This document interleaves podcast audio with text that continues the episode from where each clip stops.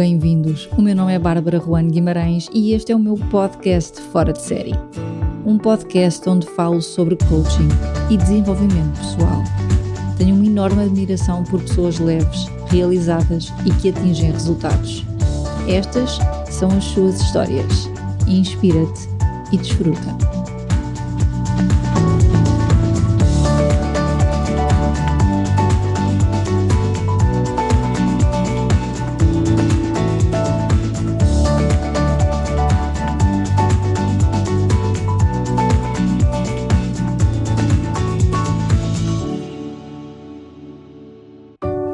Olá, Rossana, bem-vinda aqui ao podcast. Eu quero te agradecer a tua disponibilidade mais uma vez para estares aqui de novo e hoje vamos falar sobre aceitação. Aceitação, aceitar, autoaceitação, da diferença entre aceitar e conformar, do que nos leva a querer ser como a maioria, quando de facto todos nós temos algo diferente para dar, não é? O que nos leva a querer negar essa nossa diferença, que muitas vezes é aquilo que nós temos de melhor, é essa diferença.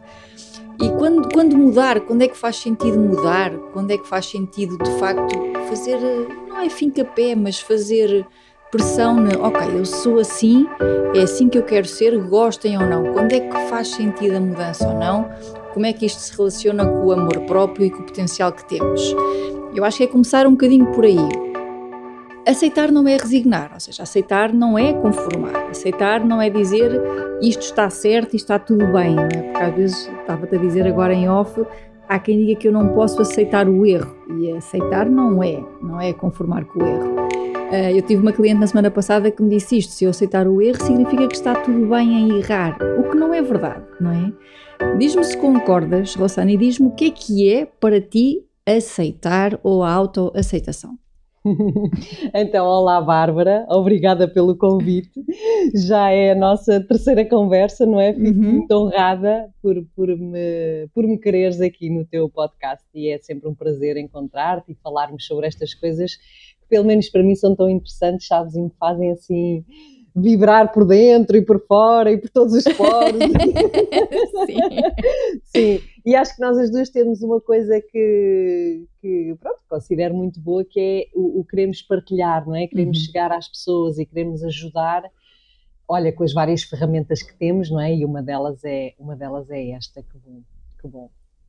Ora, então, respondendo à tua pergunta, que é tipo uma hora de resposta, nem sei por onde começar. Olha, tu estás à vontade porque eu ouço. Eu ouço, ouço. Não, mas sabes, tá, relembrei-me aqui de, uma, de um quote de um, de um psicólogo que eu admiro muito e que é um dos meus mestres, que já faleceu, Carl Rogers, que é um humanista, e que ele tem uma frase algo do tipo: o grande paradoxo da vida é que só quando nos aceitamos é que conseguimos a mudança. Uhum. Uh, e portanto ele, é ele que traz este conceito da aceitação um, e que de facto, por ser a mesma palavra, digamos assim, cria muita confusão com a sujeição, com a resignação e de facto não tem nada a ver, embora a palavra seja a mesma, não é? mas não tem nada a ver, porque nós na linguagem comum usamos a aceitação como resignação, não é? Ah, aceitas uma situação desse género, como é que é possível e tal. Pronto, é, é no fundo uma atitude muito passiva, não é? E, e o Rogers traz esta, este conceito de aceitação como oposto à rejeição. Ou seja, e como uh, olhar sobre a realidade, que é aceitar significa olhar a realidade, ver a realidade por aquilo que ela é. E sem inter intervir, sem fazer nada para que ela mude numa primeira fase, como é óbvio, não é? Porque é como tu dizias, ou seja, nós é bom nós queremos a mudança, não é? Quer seja em nós, quer seja em situações uh, pouco saudáveis que estejamos a viver, portanto, a mudança faz parte da natureza humana, não é? O crescermos, o, o crescermos nas várias vertentes, quer seja humana, profissional, relacional, espiritual. Portanto, todo o crescimento e evolução implica mudanças, não é? Não, não, não podemos, oh, enfim, quem, quem, está estagnado significa que para de viver, não é? Ou seja, não, não, não há nada a acontecer. Portanto, claro que a mudança é bem-vinda, mas é preciso ter cuidado a partir de que lugar é que nós estamos a querer provocar essa mudança. E quando é a partir de um lugar de zanga, de raiva, de rancor, de mágoa, porque eu não quero ser assim, porque ser assim é mau, ou seja, muito de autocrítica, essa, essa mudança normalmente não acontece. Uhum. E quando acontece, também há aqui este quote do Buda que diz: Cuidado com o que pedes, porque pode acontecer, mas não da maneira que mais estavas à espera, algo assim sim, do género. Sim, é? sim. É, até pode acontecer, mas se calhar de uma forma pá, que tu depois vais acabar por desejar que essa mudança não tivesse acontecido. Uhum. Portanto, as mudanças, a meu ver, precisam de ter aqui uma qualidade de de consciência de nós, de enraizamento, de uh, introspeção sobre esta situação, que é a partir de que lugar interno é que eu estou a querer esta mudança. É? Uhum. Se é a partir de um lugar de raiva, hum, nunca vi haver uma mudança boa a partir de um lugar de raiva, e se calhar já vamos para exemplos mais concretos, é? Uhum. que eu uhum. gosto sempre de uhum. ir à, à, vida do cotidiano. Quando é a partir de um lugar de aceitação é completamente diferente. Porque a aceitação, lá está, voltando a repetir, porque isto é um conceito tão simples e ao mesmo tempo parece tão complicado de interiorizar, que é ver a realidade por aquilo que ela é. Então imagina, uh, ainda assim para uma coisa muito concreta, tu tens uma. Tu entras num sítio, sei lá, o teu local de trabalho tem uma parede amarela e tu não gostas do amarelo. Então tu tens uma opção, que é passar a vida a queixar-te que aquela parede é amarela, não é? E andares a chatear a malta toda que queres a parede azul, por exemplo. E vais mal disposto e assim que acordas pensas logo, fogo, pá, vou para aquela sala que tem a parede amarela e eu não gosto do amarelo e eu queria que era que a parede fosse azul. E a pessoa anda ali com aquela energia de revolta, não é? Porque queria muito que aquela parede fosse azul. No entanto, a organização ou, sei lá, a imagem da empresa é amarela. E, portanto, não há hipótese daquela parede mudar. Aquilo é amarelo. Então, a partir do momento que eu vou, ou, ou eu sei que aquela parede onde eu trabalho é amarela e eu não gosto do amarelo e não há hipótese daquela parede mudar, então sou eu que tenho que decidir se eu quero continuar ali ou não. Estás a ver? Uhum. E isto é aceitar. Portanto, aceitar que aquela parede é amarela é ver a parede pela cor que ela é, um, não fazer nada para que ela mude. E porquê é que eu estou a dizer não fazer nada para que ela mude? Porque nas nossas relações nós passamos a vida a querer que os outros mudem. Portanto, a parede é que é o símbolo de uma pessoa. Uhum. Estava-me a, a lembrar de um caso específico também que é exatamente isso, sim. Não, não é? Uhum. E pode ser uma pessoa como pode ser nós próprios. Eh, que é nós queremos mudar e queremos, sei lá, um, num exemplo se calhar mais humano, eu quero ser modelo, mas eu não tenho corpo para ser modelo. Não há hipótese, por muitas dietas que eu faça, por muitas massagens, por muitas cirurgias. Ou, ou quem diz ser modelo diz querer correr a maratona e não ter preparação física para isso, ou ter uma perna partida. Ou seja, Olha, isto é um caso comum, não é? Imagino que tu tenhas uhum. mais uh, conhecimento disto, mas um atleta que quer fazer uma prova e tem uma lesão antes da prova.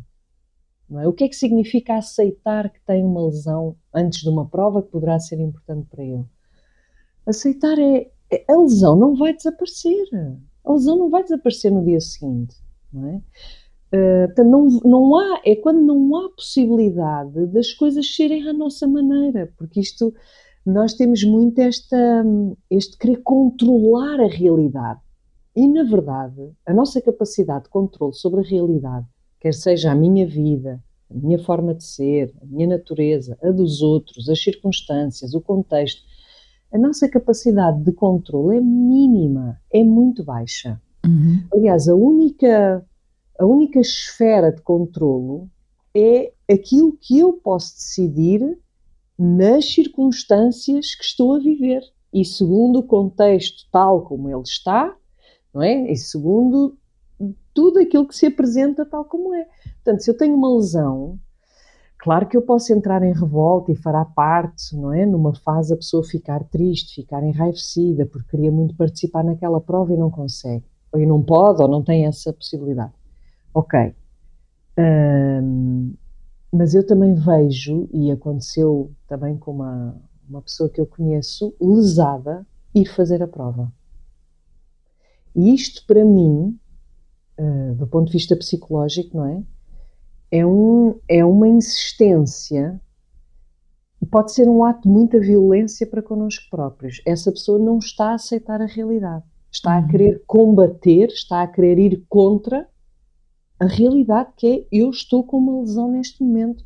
Portanto, é como é que eu posso cuidar de mim? O que é que eu posso fazer para preservar o meu corpo, que é o meu templo, que é a minha. Um, não gosto de usar a palavra máquina, mas é. É o teu minha, porto seguro. É o meu porto seguro, uhum. não é?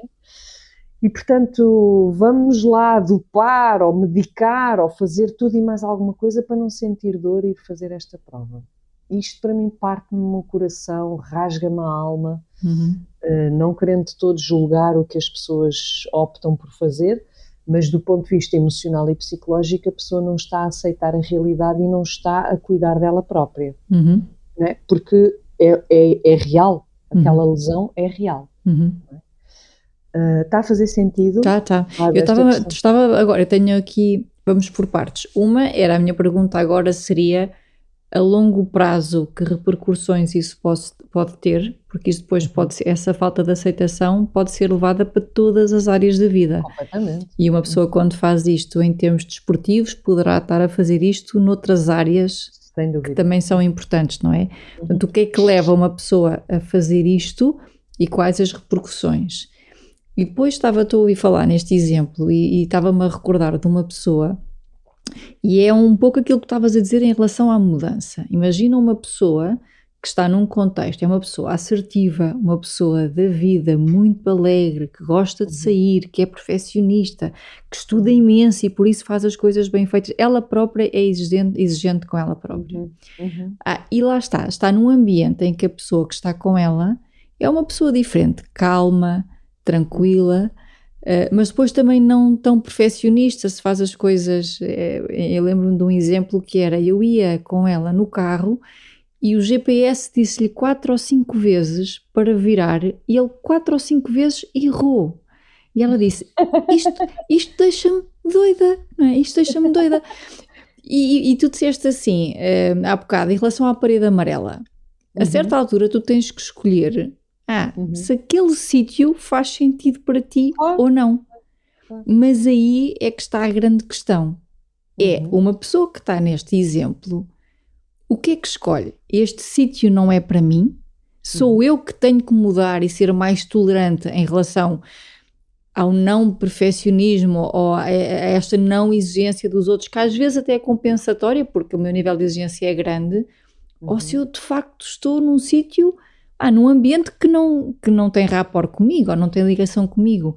E eu acho que esta decisão hum, pode ser difícil, mas o que eu também vejo é que quando tu estás nesse ambiente, a certa altura tu entras naquilo que tu disseste, naqueles estados de raiva, porque tu estás permanentemente a tentar mudar as outras pessoas. Sim. Que é para aquilo que tu pensas ter validação. Uhum. Tipo, eu preciso de, de, de, de entender que eu não estou doida não é? que aquilo Sim. que eu sinto é real. Uhum. Mas então eu, mas eu ao mesmo lado, se calhar, mas eu estou com raiva e, e, isto não me faz sentido e eu não consigo tolerar isto. Tolerar isto. Uhum. Quando é que tu sabes que tu deves mudar ou quando é que tu sabes que tu deves sair? Olha, voltamos à questão que já falámos noutro podcast ou noutro episódio do sentir. Portanto, a questão da tomada de decisões e a questão da importância do sentir. Porque quando nós combatemos a realidade por aquilo que ela é e quando nós tentamos hum, resistir à aceitação e a ver, e portanto queremos a todo o custo que os outros mudem, que o ambiente mude, que tudo seja diferente, o que nós estamos a fazer sem essa consciência é, é um processo de fuga de evitação de entrarmos em contacto com o nosso desconforto, com o nosso sentir. não é? Porque é mais fácil, e porque foi assim que nós aprendemos, a refilar que a parede é amarela do que simplesmente a observar que impacto é que esta parede amarela tem em mim. Portanto, e quem diz a parede amarela é o símbolo uhum. de uma pessoa, de uma situação, do que for, não é?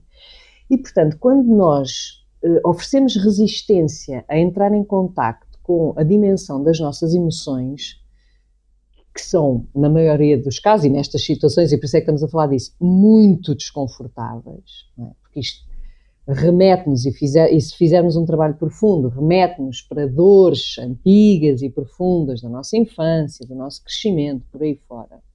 Portanto, nem todos nós estamos dispostos a fazer esse trabalho, nem queremos, enfim, por aí fora. Um, e a questão é que essa resistência que nós fazemos em não sentir leva-nos a viver contra o mundo e contra todos e a querer que tudo mude, não é? Quando, pelo contrário, nos permitimos, ok, então deixa-me observar que impacto é que esta parede amarela tem em mim. E eu quase que te diria, Bárbara, é, ou melhor, aí começa o processo de mudança. Vamos imaginar uma situação de um casal, ok? Que passam a vida a discutir, não estão felizes um com o outro, mas arranjam a desculpa, a justificação exterior, é muito comum, não é? De pelos filhos, por exemplo, vamos nos manter juntos, ou por questões de, de, de, pragmatismo financeiro, vamos manter na mesma casa, etc. Ok. E portanto há, há sempre um olhar para fora, não é? E, e há uma tentativa de, com desculpas, justificações, histórias que a gente se conta e tal, mantermos aquela situação. Mas a verdade é que aquela situação está a ter um impacto em nós e nós não queremos ver, não é? Porque crescemos nesta sociedade que temos que ser fortes, temos que aguentar, temos que aceitar no sentido da sujeição e, portanto, toca a, a viver, Bárbara, anos e anos e anos em situações opá, de um sofrimento atroz. Estás a ver? Quer seja uma relação, quer seja um trabalho. Há pessoas que se mantêm e se mantêm e aguentam em situações profissionais de um desgaste, de uma, opá, de uma, de um, de um definhamento interior que, que, juro que me parta o coração uhum. quando ouço histórias destas, uhum. percebes? Porque não é para isto que a gente está a viver. Nossa vida não é, não é para isto, não é suposto ser assim. Não é claro que há dores inevitáveis da vida, a perda de alguém, sei lá, agora estamos a viver uma situação de guerra, sim, claro, é humano. Mas uh, esta um, temos que aguentar, não é, não é não estou a dizer que não é humano, porque também existe em nós, mas não, não é, é saudável, não é suposto, não é saudável. Uhum. Pronto, então quando nós olhamos para dentro, que é, que impacto é que esta parede amarela tem em mim? E, e, e começamos a identificar, não é? isto, isto traz-me tristeza, por exemplo. Não é? E isto implica uma observação, estar ali, em frente à parede amarela, olhar para ela e dizer, ok, isto traz-me tristeza, traz-me angústia, traz-me uma sensação de solidão e quanto mais aprofundamos, mais informação vamos descobrir. Então, por exemplo, uh, de repente vem uma imagem, uma memória que o quarto de quando eu era pequenina tinha uma parede amarela, ou era pintado de amarelo. E era ali que eu vivia, sei lá, a minha solidão, a minha tristeza, era ali que eu ia para o meu refúgio quando vivia situações de, de dor com os meus pais ou com os meus irmãos, era para ali que eu ia. E quanto mais nós fazemos esta exploração e investigação do nosso sentir, portanto, do nosso coração, e vamos descobrir que aquela parede amarela não tem nada a ver com o que está a acontecer agora, mas tem a ver com uma bagagem, uma mochila que eu já trago comigo da minha história. Aliás, só um parênteses, eu acredito muito que nada tem a ver com agora, tem tudo a ver com uma mochila que nós trazemos. Portanto, aquilo que cria desconforto no agora são apenas estímulos que nos podem levar a fazer descobertas brutais sobre a nossa dinâmica interna. Portanto, a partir do momento que eu descubro que aquela parede amarela me remete para algo no meu passado de muita dor, aqui sim eu tenho, começo a ter uma escolha, a escolha começa a ficar mais clara, que é será que isto é um conteúdo interno no qual eu queira trabalhar? E aqui também é muito difícil fazermos um trabalho sozinhos. É uhum. eu, eu, eu, eu, própria, que estou nisto há 20 e tal anos, há lugares onde eu não consigo ir sozinha. Portanto, uhum. eu preciso sempre do, da minha terapeuta, de alguém que, que me ajude. É? Uhum. Um, e aí nós podemos dizer, ok, eu quero ficar aqui nesta situação para descobrir mais sobre mim. Porquê? Porque nós precisamos de estímulos exteriores que nos façam sentir o desconforto para podermos explorar esse desconforto. Caso contrário, é só uma investigação mental e é muito reduzida. Uhum. Porque a nossa consciência, a consciência é muito reduzida, é uhum. muito limitada, não é? Sim. Portanto, eu posso escolher, ok, eu nesta situação, neste casamento, nesta profissão, nesta relação de amizade, que, ou, ou, na relação comigo própria, e se calhar depois já vamos chegar aí, que era onde tu estavas uhum. também uh, no meu, na minha intuição a querer ir, uh, eu posso dizer, eu quero ficar aqui para ter o estímulo, para sentir, para investigar mais. Ou eu posso escolher, epá, não, isto é um sítio onde eu não quero estar, não me faz sentido absolutamente nenhum, só me traz dor, eu não, pá, não, não quero estar aqui, não me faz sentido estar aqui. E então a gente pode dar o passo, o passo naquele momento de sair da situação. Muitas vezes, ou o que eu tenho visto, eu digo muitas vezes para não dizer sempre, quando nós saímos das situações antes do tempo, vamos acabar por Elas encontrar voltam. outra situação com outra máscara, ou seja, outras pessoas, a parede deixa de ser amarela, passa a ser cor-de-rosa, que às vezes ainda é pior do que quando era amarela. então o que é que eu vejo? Que a vida vai apertando connosco. Quando nós nos recusamos a fazer esse trabalho de autoinvestigação, a vida vai apertando connosco. Porquê? Porque a vida está-nos a pedir mudança. Efetivamente, ela está-nos a pedir mudança. Só que se a, voltamos ao mesmo, não é? A mudança, para ser uma mudança efetiva, tem que ser uma mudança de maturidade para ver a realidade por aquilo que ela é, e isto exige maturidade. E aqui outro parênteses, eu que trabalho também na área das toxicodependências, tu não imaginas a quantidade de pais, sobretudo pais, que vivem na negação de que o filho tem um problema de dependências de, de drogas, de substâncias, um? Porque é muito duro ver essa realidade, é muito duro aceitar, ver que o filho tem esse problema, não é? E, portanto, entram facilmente em dinâmicas de codependências e de muito, coisas muito tóxicas que vão muito para além das substâncias, porque é muito duro ver esta realidade, tal como pode ser duro ver uma realidade, sei lá, um marido que trai, ou de uma mulher que trai, ou de um filho que está a faltar à, à universidade e está, sei lá, a ficar com o dinheiro todo. Há realidades duras de ver, duras. Mas se a gente não as vir e não as olhar com enraizamento, nada vai mudar, não é?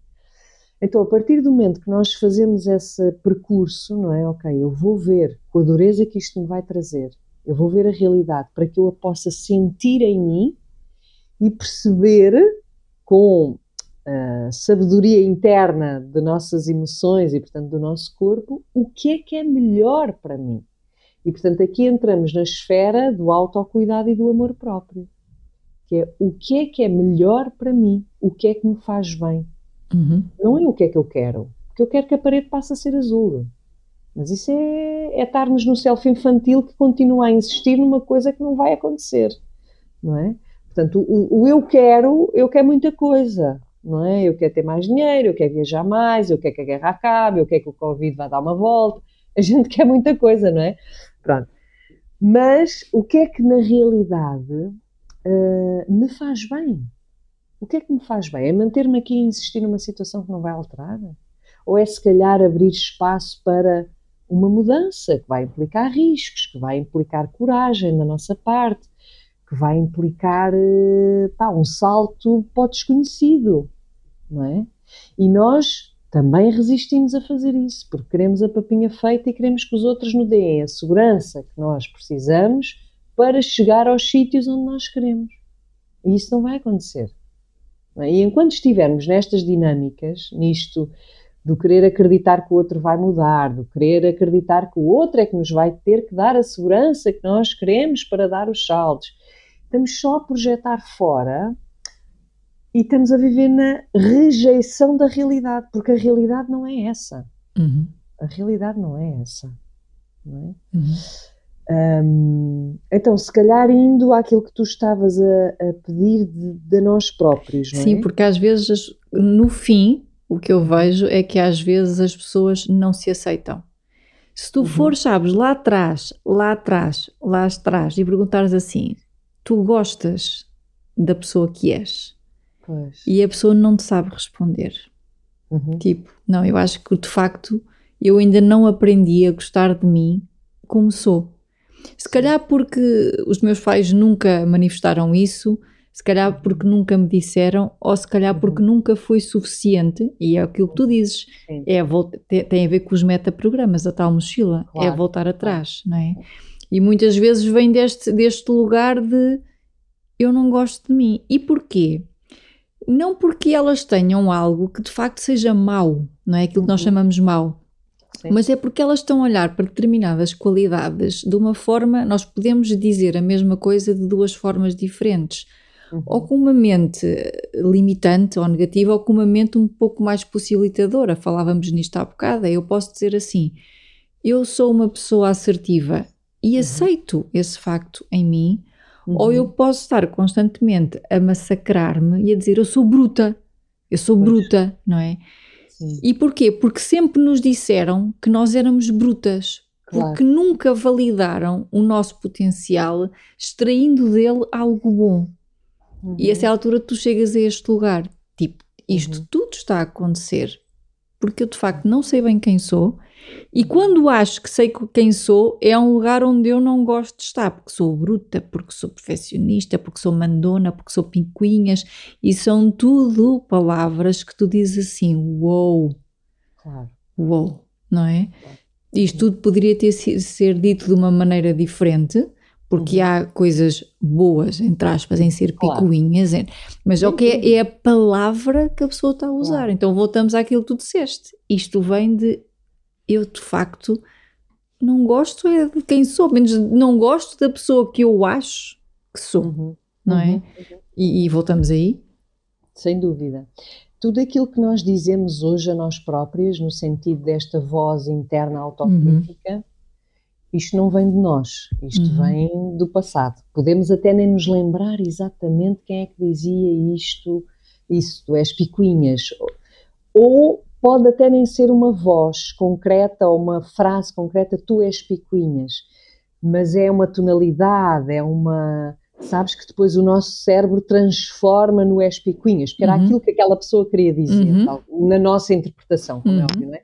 Então isso fica cá dentro. E é interessante eh, para mim, que sou uma grande curiosa, a primeira coisa é tentarmos identificar quem é que dizia isto. As vozes, não é? Quem é o diálogo interno que está a dizer Exatamente. isso? Quem é uhum. que dizia isto?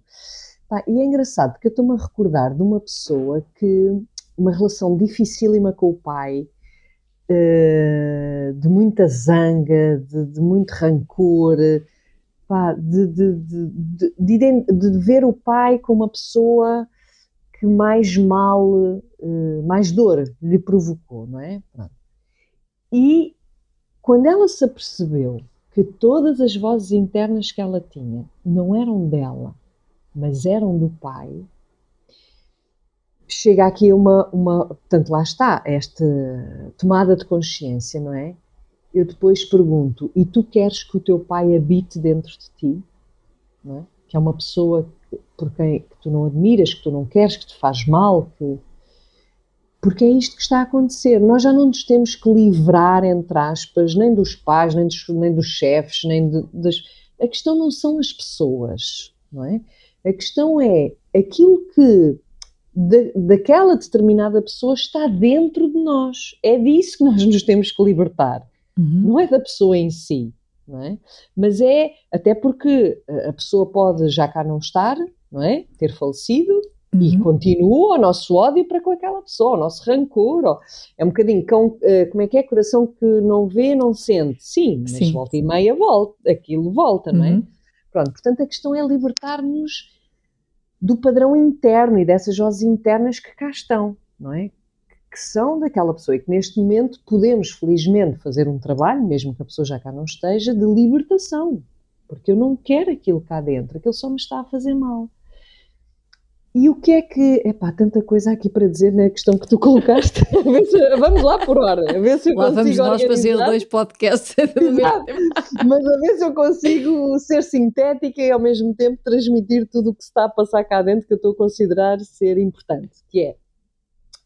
Uh, a questão do amor próprio e, portanto, nos aceitarmos como nós somos, uh, aceitarmos no sentido de gostarmos de nós, não é? Que é eu vejo isto em mim e eu gosto disto em mim e mesmo que eu não goste, está tudo bem, porque é o que faz parte, não é? Pronto. Então, há aqui um ciclo que eu acho que é muito interessante, que é quando nós somos bebés, o que é que nos faz gostar de alguém, não é? O que é que nos faz gostar da nossa mãe? Não é porque é nossa mãe. Nós gostamos da nossa mãe ou da nossa avó, do nosso pai, porque aquelas pessoas cuidam de nós. Nós não sabemos em bebés se aquilo, e até há situações de mães eh, que não são mães biológicas, não é? E que e que aquele bebê recebe o amor hum, tão ou igual, não importa do que se fosse a mãe biológica. Portanto, nós gostamos das pessoas que nos circundam porque elas cuidam de nós. É isso que faz com que a gente goste daquele ser humano, não é? Portanto, o bebê só funciona, ele não tem a parte cognitiva ainda desenvolvida. Portanto, aquilo que faz com que ele sorria quando aparece uma pessoa não é porque é uma pessoa, é porque o bebê já sabe que é aquela pessoa que cuida de mim, que me dá carinho, que me dá mimo, que, que me dá alimento, que me dá colo. E, portanto, claro que quando nós recebemos tudo aquilo que o nosso organismo precisa, nós gostamos daquela pessoa. Pronto. Da mesma forma, começamos a ganhar aversão a determinadas pessoas quando aquilo que o nosso organismo está a pedir delas não está a ser satisfeito é? Então, eh, uma, os nossos cuidadores, se não nos ouvem, se não investem tempo para estar connosco, com uma presença de qualidade, se não nos dão amor, carinho, aceitação, se não nos dão aquilo que qualquer organismo, isto é universal, qualquer, por muito diferentes que possamos ser, há necessidades que são transversais a todos os seres humanos em toda a parte do, do mundo, mesmo em culturas muito diferentes, uh, se a outra pessoa não nos dá aquilo que nós estamos a precisar, começamos a criar algumas aversões e algumas raivas e algumas tristezas e pronto. Sendo que, Bárbara, eu sei que tu és mãe e, e isto uh, é doloroso para as mães, que é nunca vai haver um encontro perfeito entre aquilo que um dos teus filhos pode estar a precisar e aquilo que tu, enquanto mãe, podes dar não, isso não, não acontece em relação nenhuma, ok? Portanto, o importante é que tu, a meu ver, faças o melhor que tu sabes, o melhor que tu consegues, também sabendo que haverá mazelas ali na, na, naqueles organismos que tu tanto amas e adoras, mas isso faz parte da nossa condição humana, porque nós estamos aqui para crescer e evoluir também a partir dos nossos traumas e feridas. Pronto. Mas há situações em que o desencontro é muito grande, é muito grande.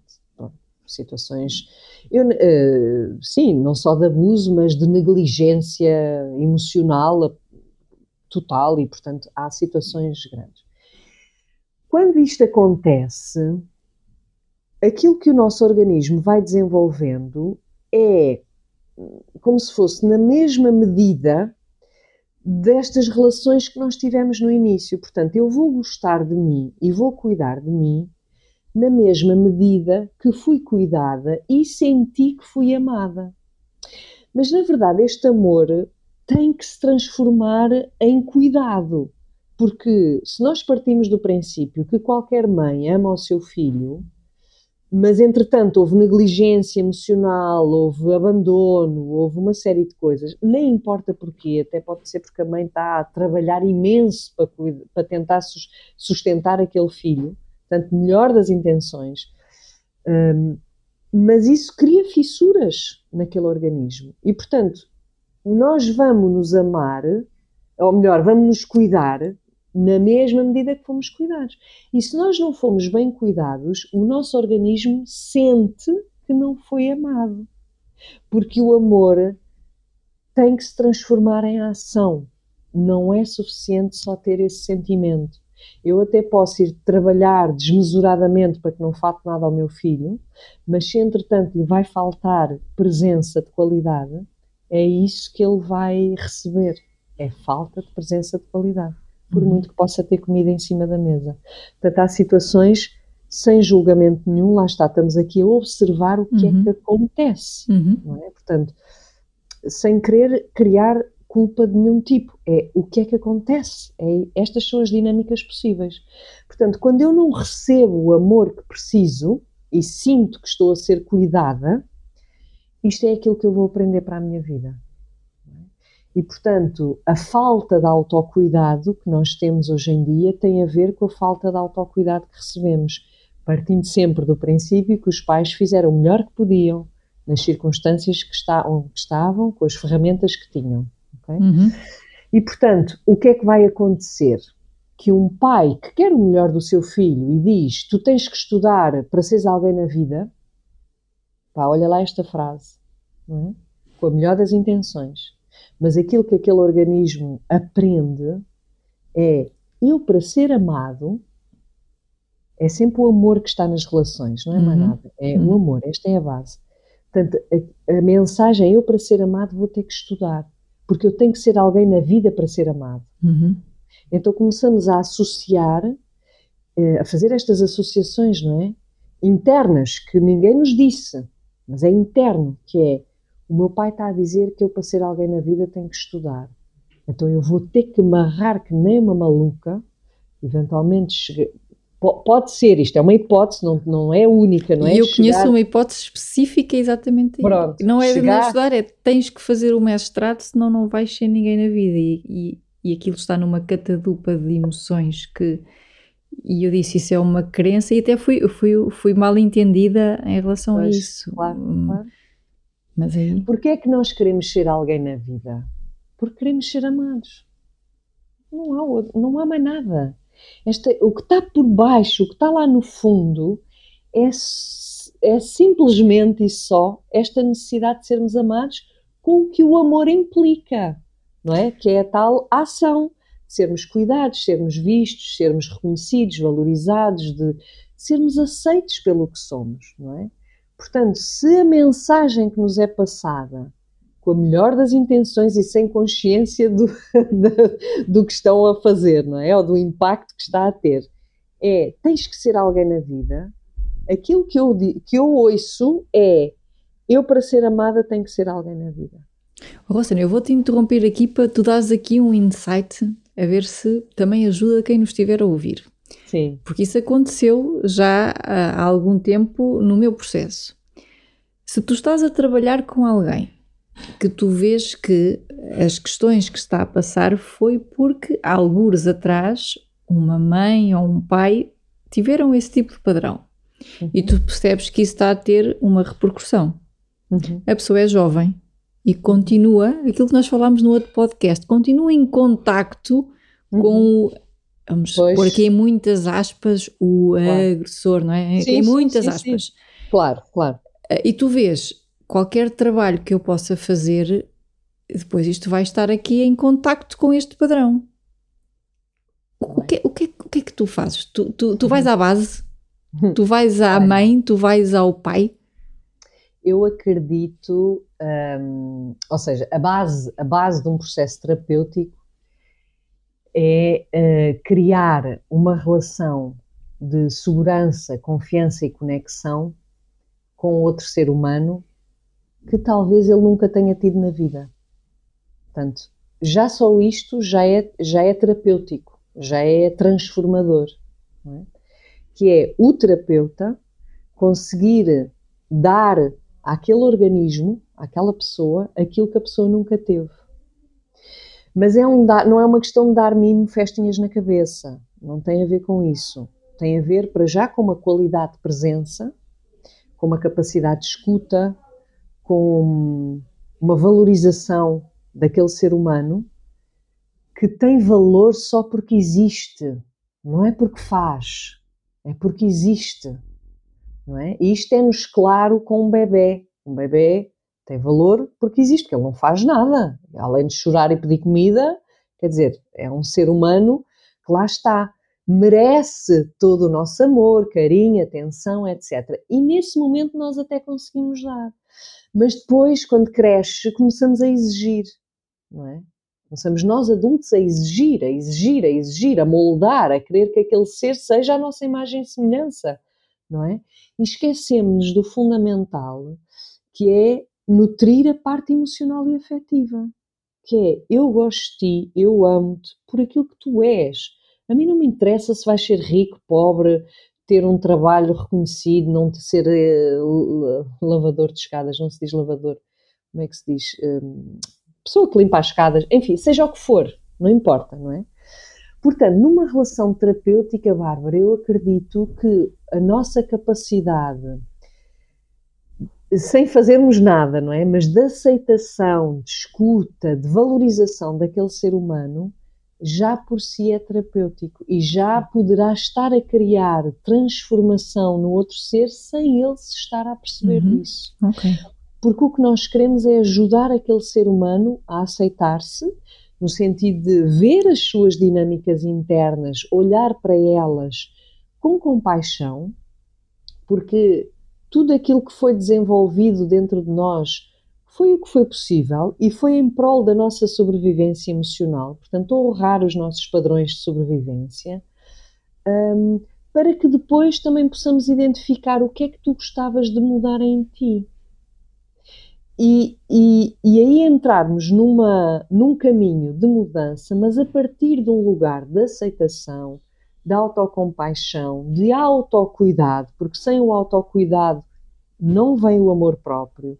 Nós, da mesma maneira que é aquilo que eu te estava a explicar, entre um bebê e um cuidador, o bebê gosta do cuidador porque o cuidador gosta, porque o cuidador cuida dele e sentimos o amor através do cuidado não é através só das palavras e do ter escrito I love you em todas as paredes da, da casa, não é? O mesmo em relação a nós. Nós só vamos conseguir sentir amor próprio a partir do momento que eu começo a cuidar de mim. Portanto, isto tem que ser ação na vida. Não pode ser. Eu agora vou, vou dizer dez vezes a mim própria: eu gosto de mim, sou maravilhosa. Isto cai no vazio, completamente. Eu preciso de agir na vida hum, eh, alinhada com esta intenção. Eu quero cuidar de mim em todas as dimensões, não é? Esse amor é muito bonito ser dito, mas depois como é que se manifesta na realidade, não é? Como é que se manifesta? E eu vou-te dar um exemplo, se, se, achares que for bom, uh, uh, pessoal, relativamente à, à, alimentação, à questão do corpo. Uhum que é um tema muito atual também, não é? Uhum, sim, sim. A questão do corpo, do queremos ser bonitas e magras e do querermos. E eu tenho muitas pessoas, se calhar não é por acaso, que têm esta questão de, de distúrbios alimentares e do corpo, não deixa de ser uma adição, não é? Todos nós temos as nossas, cada um as suas adições. Aqui o interessante é descobrir qual é, mas porque uma droga ou um álcool, ou álcool é fácil, mas há inúmeras outras. Que é, eu quando era miúda, eu era a única menina da família, portanto tenho mais irmãos, eh, era tudo muito homens, muito rapazes e homens e tal, e eu era a única menina. E a minha mãe vem uh, do campo artístico, não é? E, e de uma uh, posição dela em que ela vivia muito da imagem do corpo, não é? Portanto, ela era muito bonita, Uh, tinha um corpo muito bonito e, portanto, parte do, uh, do sucesso, digamos, dela deveu-se muito à imagem, ao corpo que ela tinha.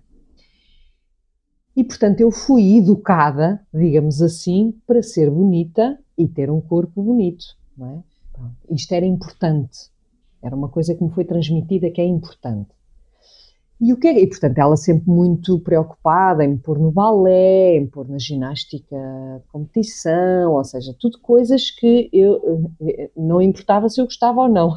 o que importava não é, é que eu fosse fazer aquilo que ela achava que era bom, lá está, e com a melhor das intenções, para que eu pudesse ir desenvolvendo um corpo bonito e esbelto, etc. Eu lembro perfeitamente dela me dizer tu vais ser uma modelo internacional, dizia-me ela, não é? Pá, não podia ter ido mais ao lado, como tu já estás a, já me conheces já é o suficiente para perceber, pá, foi mesmo ao lado isto. Uma é? esposa fasquia alta. Exato, uma esposa fasquia alta. E eu, pá, claro, não é? Adorava aquela coisa, uau, eu sou bonita e tenho o corpo bonito e a mamãe acha que eu sou a mais bonita e tal. E, e pronto. Só que o que é que acontece? Há, houve aqui falhas, como é óbvio, com todos nós, do ponto de vista emocional, não é? Havia falhas. E então uh, eu não me sentia verdadeira, pronto, a dada altura, não é? Na minha vida, isto também já veio na sequência de muita terapia feita e de muitos insights que eu fui tendo, que é eu não me sentia vista, eu não me sentia verdadeiramente aceite, não é? Porque eu tinha, eh, há quem diga, tens que estudar para ser alguém, no meu caso é tu tens que ser bonita para, para ser alguém. Ser uma mamãe, claro. exatamente, pronto. Portanto, aquilo começa a criar um, um stress interno, não é? Uma angústia, porque a ligação é eu, para ser amada pela minha mãe, tenho que ser bonita e tenho que ser perfeita exteriormente. Ora bem, o que é que o meu organismo decide fazer? Decide entrar numa revolta de tal ordem que eu não só não me tornei modelo, como me tornei obesa. Então eu tive problemas de obesidade na minha adolescência. Pá, e isto foi, foi, pronto, foi muito mal porque andei em tratamentos, em hospitais, ou seja, com aquilo que isso me trazia também de vergonha, de não ter os namoradinhos, não ter ninguém que, que gostasse de mim, não é? Pronto. Portanto, com imensos efeitos secundários desta condição eh, que traz o que é os jovens, e, e, e, ainda hoje é assim, não é? Jovens que saem fora da norma, opá, eu digo-te, eu, eu, tive o, o, privilégio, eu digo-te o privilégio porque hoje felizmente uh, pronto, ultrapassei em parte o problema, mas sei o que é a pessoa viver uh, num corpo que sente que não é o seu e com toda a rejeição que isso traz pelo, pela, pelos outros, não é? E nomeadamente pela minha mãe, porque lhe saiu o tiro pela culatra, não é? Portanto, isto criou aqui um, uma desorganização familiar, emocional, etc., brutal. Bom, mas eu estou a contar esta história porque o que interessa é o chegar a hoje, que é, uh, eu sempre sofri muito ao longo da minha vida com isto, este tema. Eu tenho que ter um corpo perfeito com as dietas, com, com esta história de como é que eu faço, com a mudança eu quero emagrecer, eu quero ser uma pessoa normal, como é que eu faço? Portanto, isto um bocadinho pode ser lá está a questão do corpo, como pode ser a questão do perfeccionismo, como pode ser uma questão desportiva, o que quer que seja, que é eu quero ser diferente de como sou, como é que eu faço isto? Portanto, fiz imensas dietas violentíssimas, fiz tudo e mais alguma coisa para conseguir ter um corpo hum, normal, entre aspas, do que é que será um corpo normal, e a verdade é que nunca consegui. E isto é parte da questão, Bárbara, porque nós nunca conseguimos o que quer que seja que a gente ponha na cabeça que tem que ser. Uhum. Porque, porque nem sequer sabemos o que é. Estás a ver? Então é como estás a trabalhar no vazio. Porque okay. a insatisfação é constante. É o never enough. Never enough. Uhum. Isto é o que está registado cá dentro. Estás a ver? Porque a questão não é o corpo, não é a performance, a questão é afetiva eu nunca vou ser suficiente para Exato. ser amada uhum. por aquela pessoa ou pelos outros. E ao haver esta crença que é eu vou ser ama amada quando for magra, mas eu nunca vou ser magra o suficiente, porque eu nunca me vejo magra o suficiente. Porquê? Porque o que está cá dentro, em termos de vozes internas, é, são sempre outras. Que é, epá, ainda te falta mais uns quilinhos. Epá, se tu quiseres, é tipo, é ir cada vez a, a, a lojas cada vez mais, sei lá, para magras e perceberes que há sempre qualquer coisa que não te serve. É tu procurares onde é que está o defeito. Eu nunca vou conseguir vestir isto. Pá, e em último caso, até a pessoa, neste caso concreto, as anoréticas... Vais para o extremo, para o extremo não é? Vais para o extremo, não é? O que, é. tu queres é mudar a voz, é dizer, é suficiente, não é? É, é, lá está, é voltar ao cuidado, é eu gosto Exatamente. de mim como sou. Primeiro, Exatamente. essa Quer dizer, mas, mas aí lá está, oh, Rosana, imagina, estavas-me a falar e eu estava obesa, não é? Uhum. Disseste-me. E Sim. não sei, imagino, estou a especular, também não gostarias, estou-te a ver hoje, não é? Que não és, uhum. não é? Sim. Uh, que se calhar também não estarias bem nesse teu papel, não é? Claro. De pessoa obesa. A questão é, então, como é que é o processo? Tipo, primeiro, eu aceito-me como estou, embora saiba que a obesa é a parte que tem que mudar. É isto? Sim. É, okay. É, eu aceito que eu tenho uma dificuldade, uhum. que eu tenho um problema e que eu aprendi a suavizar as minhas dores através da comida. Okay. E isto é uma aceitação uh, no sentido de ver a realidade por aquilo que ela é. Uhum. É inútil eu estar-me a convencer a mim própria que basta uma dieta para eu ser magra e bonita e para os outros gostarem de mim. Isto é ilusão completa. Estás a ver? Porque a adição então, é só um reflexo, não é? Seja ela claro, qual for. A adição é um sintoma uhum. e todos nós encontramos formas de suavizar o sistema nervoso quando ele fica muito agitado. Que pode ser a comida, que pode ser trabalhar desmesuradamente, que pode ser fazer 5 horas de desporto por dia, que pode ser eh, pá, estar em frente à televisão. Todos nós, todos nós, porque somos humanos, temos formas de suavizar o nosso sistema nervoso não saudáveis, formas não saudáveis de suavizar o nosso sistema nervoso. Uhum. Porque há formas saudáveis, saudáveis. Uhum. como é óbvio, não é? Pronto. Portanto, se tu estás bem, mesmo que tu tenhas, por exemplo, mesmo eu, porque isto é a minha tendência de base e finalmente eu aceitei e consegui ver isso, que é a minha tendência de base é ter, eh, é recorrer à, à alimentação não saudável, digamos, ou de uma forma não saudável, porque eu até hoje em dia tenho muito cuidado mesmo quando tenho os meus momentos de compulsão alimentar, que pelo menos sejam coisas saudáveis, mas a compulsão está lá. E se calhar vai estar sempre. Uhum, Portanto, a minha questão não é parar com a compulsão.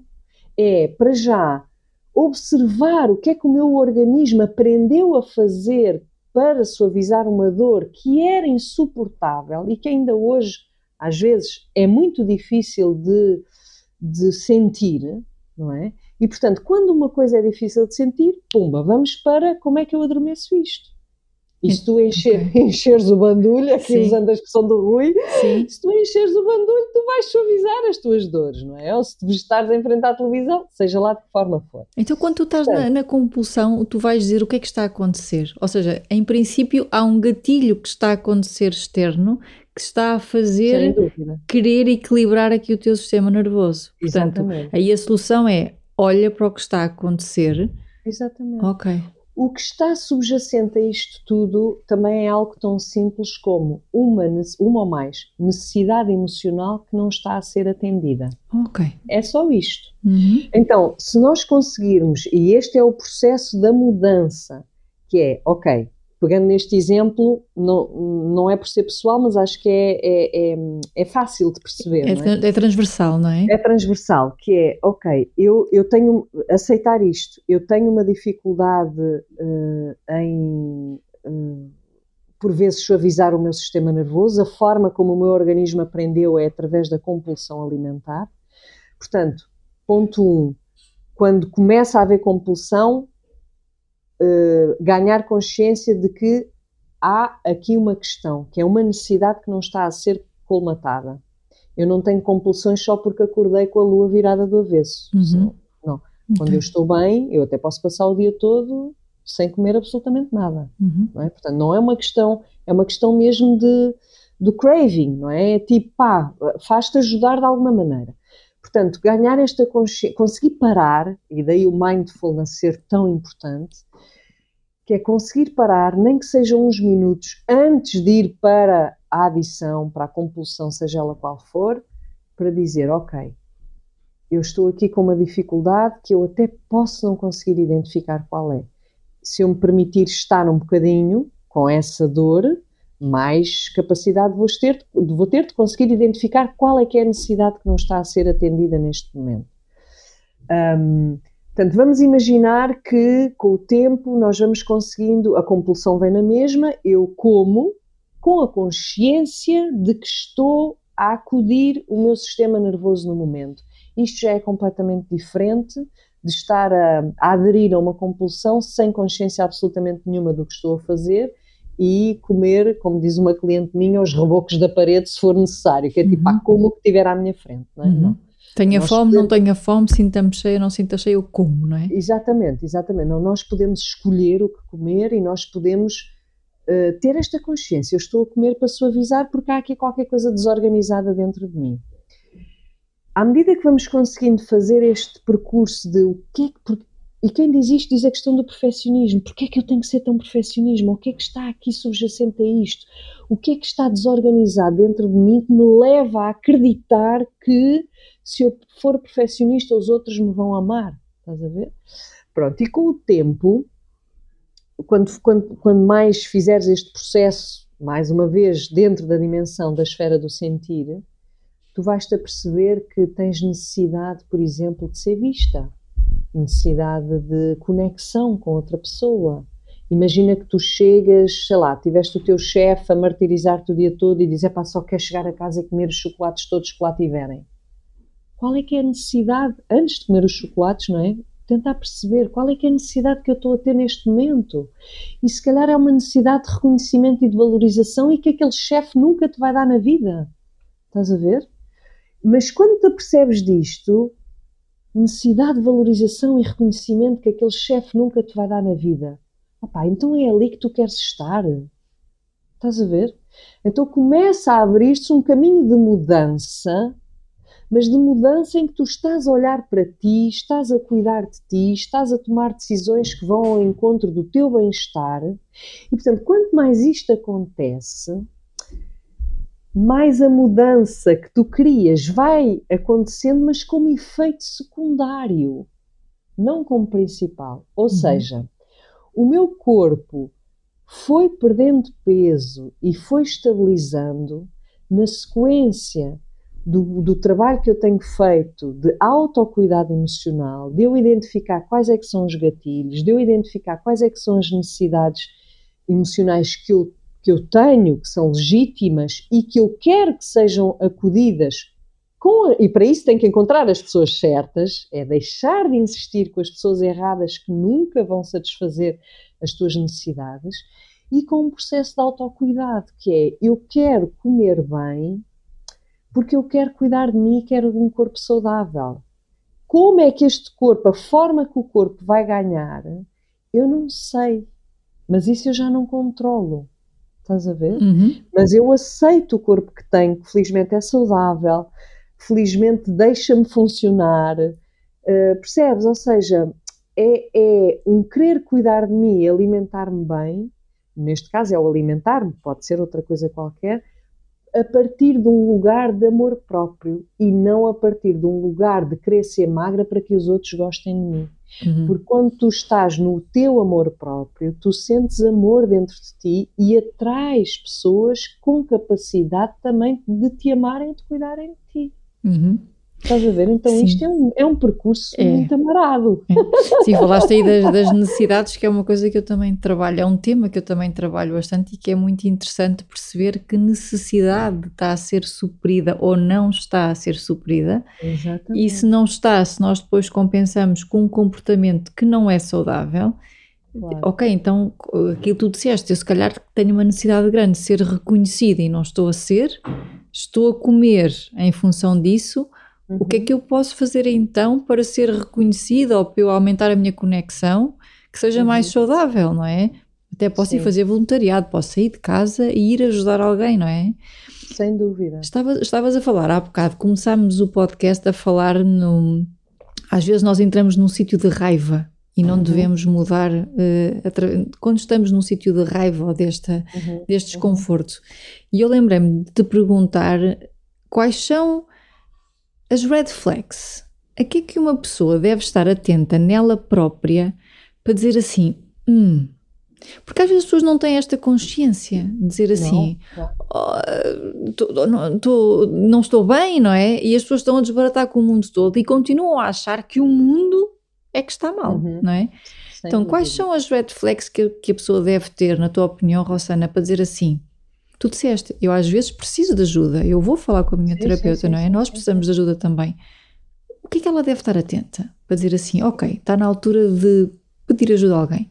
Sim.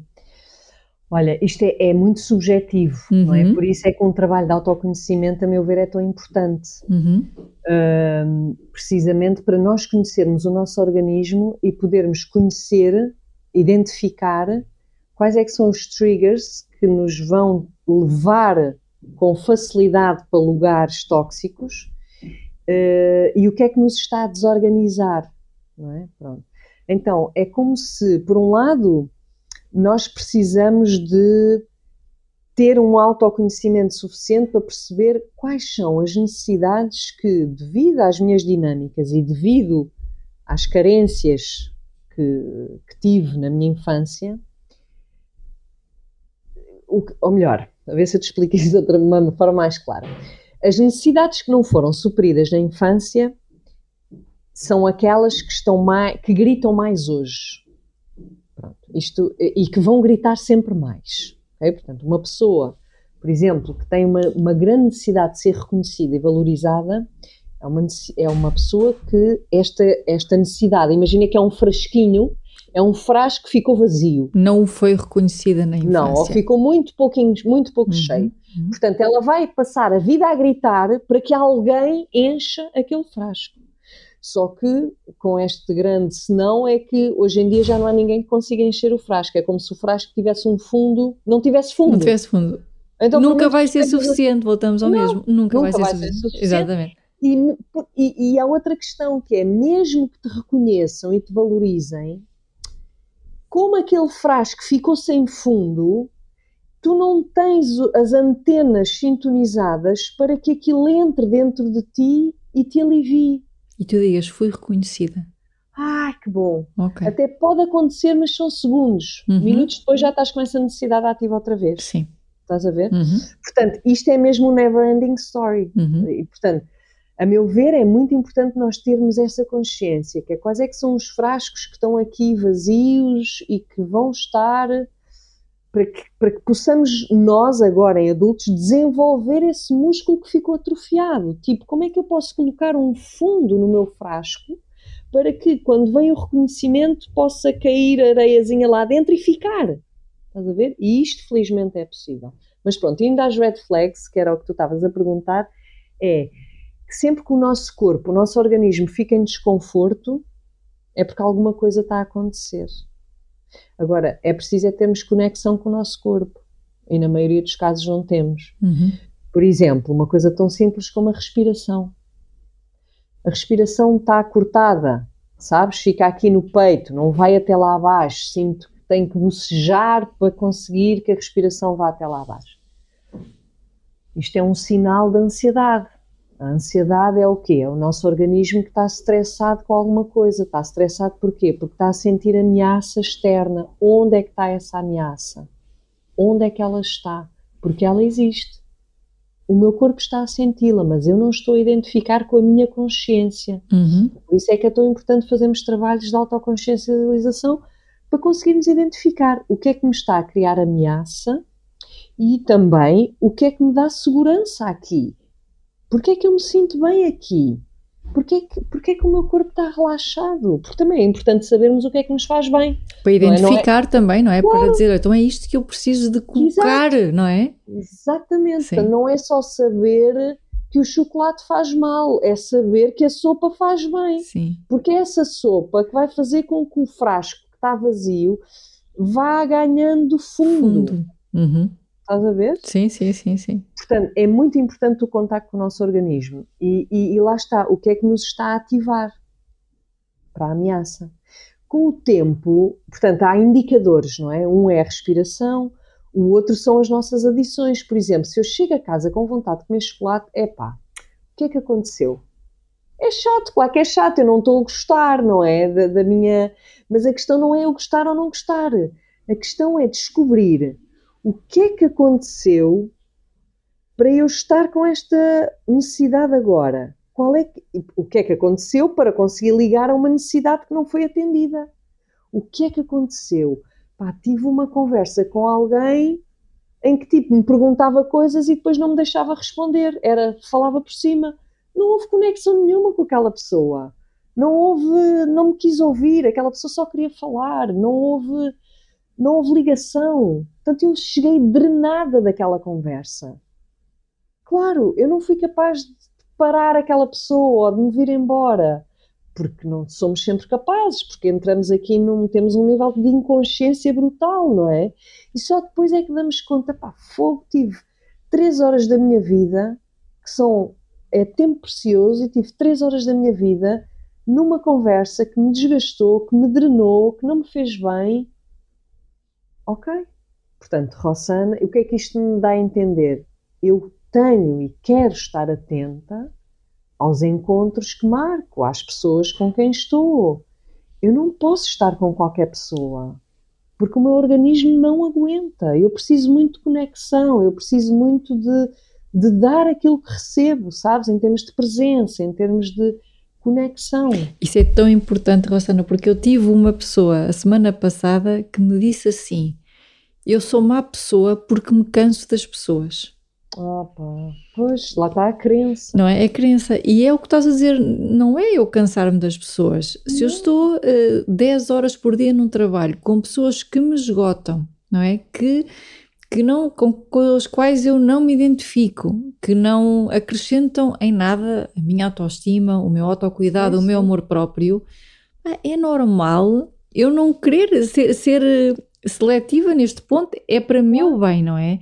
E não tenho que me martirizar por causa disto e é aceitar. Lá está, voltamos ao é aceitar. Olhar para nós. Exatamente. É que nós temos uma questão uh, que eu não sei se também já falámos, que é nós, enquanto seres mamíferos, nós precisamos de relações para sobreviver. Da comunidade, não é? Da comunidade uhum. e dos uhum. outros. E, portanto, temos a tendência, e em criança isto é fundamental, em adulto é que já precisamos ter cuidado, que é nós temos a tendência para priorizar o vínculo em detrimento da nossa dignidade pessoal. Sim. Então, o que é que. e da nossa autenticidade.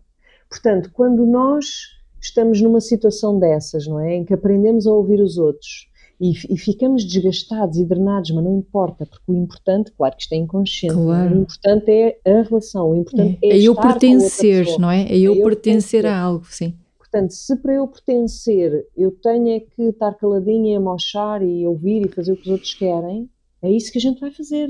Mas é uma negação que, a longo prazo, não é? Exato, só que enquanto adultos nós temos outra necessidade que não existe tanto enquanto bebés, que é a necessidade de autenticidade e de dignidade pessoal, que é a necessidade de honrar a nossa vida, de nos colocarmos em primeiro lugar a partir de um lugar de amor próprio para podermos amar os outros e ajudar os outros. E, portanto, quando esta dignidade pessoal continua a ser colocada de parte e, e só o vínculo é que, é que conta, claro que nos mantemos em casamentos que nos fazem mal, em relações profissionais que, nos, que dão cabo do nosso sistema, em amizades que não nos dão absolutamente nada. Enfim, estás a ver? E aí cabe cada um a escolha, o tempo para mudar e a escolha de mudar, aí já não podemos fazer nada, não é? Depois a altura acaba Exatamente. cada um dizer assim. Às vezes é aquele chamado, temos que bater no fundo, bater no fundo não é? Para sair do poço. Exatamente. E há uma metáfora que me disseram para aí há duas semanas, Rossana, que eu adorei e até pus no, no Instagram, que é para sair do buraco tens que parar de escavar. Disseram-me isto e eu achei uma delícia, porque há pessoas que se queixam e querem sair, querem sair, mas continuam, não é? Continuam. Ah, para sair do buraco tens que parar de escavar, não é? É giro. Rosana, diz-me, para, para terminarmos aqui este podcast, Sim. eu já vejo aqui imensos podcasts, já sabes como é que eu sou eu e tu, mas para terminarmos aqui o nosso Sim. tempo, diz-me, dá-me três dicas, três Ai, exercícios Deus. para as pessoas começarem com autocuidado. Eu lembro-me de algumas, escrevi um livro sobre isso, como tu sabes, sim, mas sim. queria ter as tuas porque podem ser diferentes. Autocuidado. Hum. Olha, começa amanhã, que eu sei que começa por pequenas sem dúvida. Pequenas coisas, não é? Identificar o que é que, o que, é que, o que, é que nos faz bem. Uhum. Não é o que é que gostamos ou o que é que queremos, uhum. é o que é que nos faz bem. Uhum. Que eu posso gostar de uma pessoa e aquela pessoa fazer-me mal. Uhum. Portanto, okay. para já identificar o que é que me faz bem. Uh, e não temos que começar todas amanhã, não é? Porque lá está, faz-me bem comer bem, fazer desporto, ter tempo aos amigos. Ah, pronto, para já é fazer um levantamento. Não significa começar tudo amanhã, mas é como tu dizes, aos pouquinhos. Começar a ter consciência para ir dando passos que sejam possíveis e realistas para o nosso organismo. Portanto, uma é esta, identificar o que é que nos faz bem. A outra, uh, que não, bom, não é fácil, mas pare, parece fácil e eu sei que não é, que é parar para sentir. Ok. Parar para sentir, o mindfulness ajuda muito. Uh, portanto, quem tem essa dificuldade, sugiro que recorra aí vários cursos a acontecer de aprender a parar, aprender a parar para poder sentir e conectar com o corpo, que é fundamental para identificarmos depois os tais sinais de segurança e de ameaça. E o terceiro, ah, pá, o terceiro eu vou te dizer uh, ter mais prazer na vida. Ok. Olhar Como? e okay. procurar para o prazer. Porque o prazer, com a vida que nós temos, eu acho que estamos a pôr o prazer muito no fim da lista. E prazer com aceitação, não é? Sim, o que é que te dá prazer? Dançar, estar com pessoas, uh, sei lá, o que quer que seja, o que é que te dá prazer, o que é que te faz vibrar por dentro. Portanto, vivenciar o prazer. Ok. Falaste aí de formações ou cursos de mindfulness a acontecer. Sim. Uh, dirias alguma sugestão, Rosana? Alguma pessoa em quem confies? Olha, sim, posso, sim, até porque farei, farei um curso com ele, mas um bocadinho mais à frente. Mas o Felipe Raposo, que tem um site que é o Compassivamente. Uhum. Ele tem vários, vários, um, várias coisas a acontecer, nomeadamente aquele curso mesmo de oito semanas de Mindfulness. Eu farei o próximo também com ele. Uh, mas faz retiros também de yoga e meditação. Uh, ele vai fazendo várias coisas. Portanto, sugiro este, este, este site. Compassivamente com o Felipe Raposo. É uma hipótese. Ok. Rossana, Sim. muito obrigada mais uma vez. Gostei muito obrigada da nossa eu, conversa. Também eu, também eu. Obrigada eu. Um beijinho muito Lá está, grande. São conversas que nutrem e que enriquecem por dentro. É, e só Sim. falar sobre isso até a nós nos dá novas consciências, não é? Novas consciências que às vezes Sim, podemos esquecer dúvida, dúvida. E, e, voltamos aqui, ok, voltamos a enraizar, voltamos a alinhar, tipo, ok, é isto. Rossana, um grande beijinho sem para dúvida. ti, querida. Beijinho para ti, Bárbara. Obrigada mais uma vez. Muito obrigada por teres assistido a este episódio. Acredito que leves daqui informação preciosa. Envia e-mail para sugerir pessoas inspiradoras. Este é um podcast para ti, onde quero partilhar dicas e inspiração. Se te fizer sentido, o e-mail é info@aboutlife.pt visita o site www.aboutlife.pt para teres acesso a e-books, formações e workshops sobre coaching e PNL. Caso te interesses por exercícios de desenvolvimento e valorização pessoal, já está nas bancas o livro Saber Reagir. Até breve e boas inspirações!